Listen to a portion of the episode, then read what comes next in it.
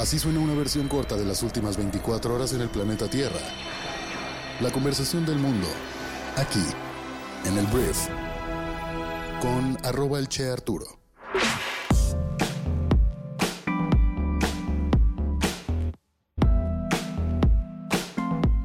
Muy buenos días, bienvenidas, bienvenidos a esto que es el brief para este lunes 18 de abril. Yo soy Arturo Salazar, soy tu anfitrión y uno de los fundadores de Briefy y en este podcast vas a informarte con un resumen de las noticias que debes conocer el día de hoy para ser una persona bien informada. Muchísimas gracias por estar aquí, este podcast es traído a ti por Briefy, nuestra aplicación móvil para líderes de negocios, diseñada para desarrollar las habilidades de management en 15 minutos al día. Muchísimas gracias una vez más por estar aquí y vamos a comenzar con esto que es el brief. Arranquemos hablando del presidente de México, Andrés Manuel López Obrador, porque el presidente ayer llamó a sus seguidores que una vez elegido mediante una encuesta el candidato o candidata a la presidencia, cierren filas rumbo a la contienda para cambiar el presidente de México en 2024. Una vez que se haga la encuesta y que la gente decida que diga este o esta es la que debe darle continuidad a la transformación, ya cerramos filas y vamos todos juntos para volver a triunfar, fue lo que dijo López Obrador ante sus seguidores en Oaxaca. Entonces, pues Morena elegirá a su candidato o candidata a través de una encuesta.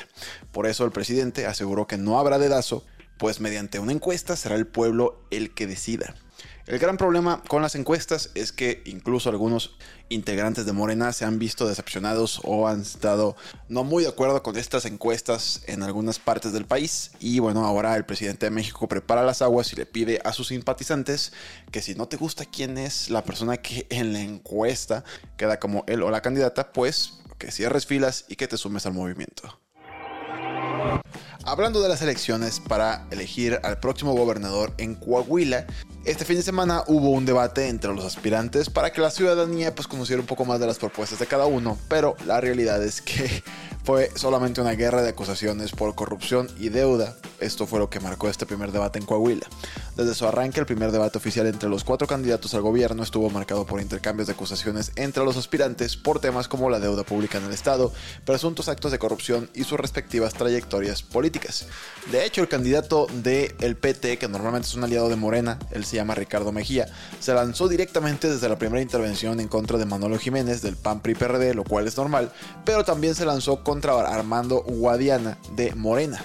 A Jiménez lo acusó de ser representante del Moreirato, en alusión a los gobiernos que encabezaron los hermanos Humberto y Rubén Moreira, en tanto que descalificó a Guadiana y dijo que es un abanderado impuesto. Con esto reafirmo el tema de que hay muchas personas que no estén de acuerdo en que, o más bien la manera en que las encuestas internas de Morena se están llevando a cabo. Tal cual este hombre Ricardo no aceptó, en su momento era parte de los precandidatos pues a la gobernatura por parte de la Alianza de Morena, cuando las cosas no salen como a él le hubieran gustado en la encuesta, se sale de, esa contienda por Morena y se separa el PT en nada más en Coahuila para contender por su cuenta en este estado.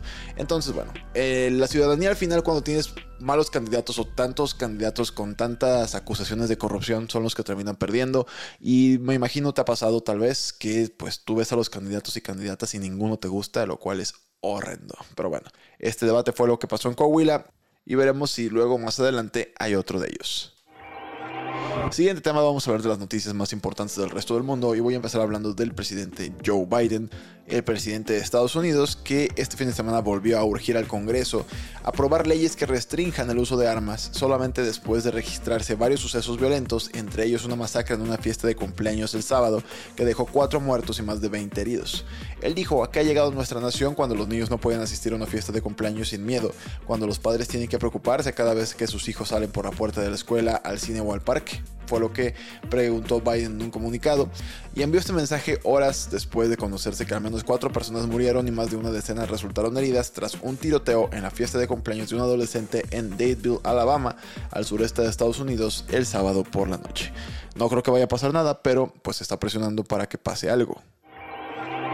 Ahora hablemos de Sudán porque se informó de feroces enfrentamientos en todo este país, mientras los combates entre la Junta Militar Gobernante y las fuerzas de apoyo rápido, una milicia, continuaron por tercer día. Casi 100 civiles han muerto hasta ahora, según un grupo de médicos, y se están realizando movimientos diplomáticos para detener el conflicto.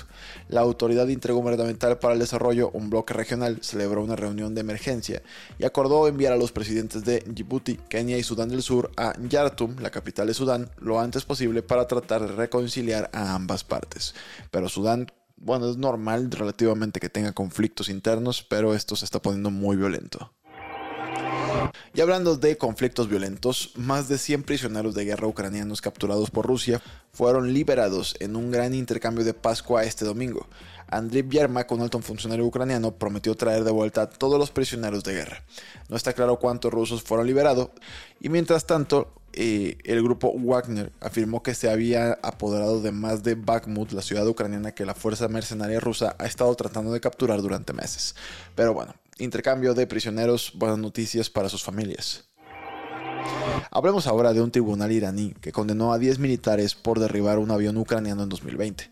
El comandante del sistema de defensa antimisiles tierra-aire recibió la pena más severa de 10 años de prisión por desafiar las órdenes y lanzar el ataque que mató a 176 personas en todo este vuelo que de hecho el gobierno de Irán admitió que el vuelo fue derribado debido a un error humano. Entonces, un tribunal condena a 10, a 10 perdón, militares por derribar a este avión.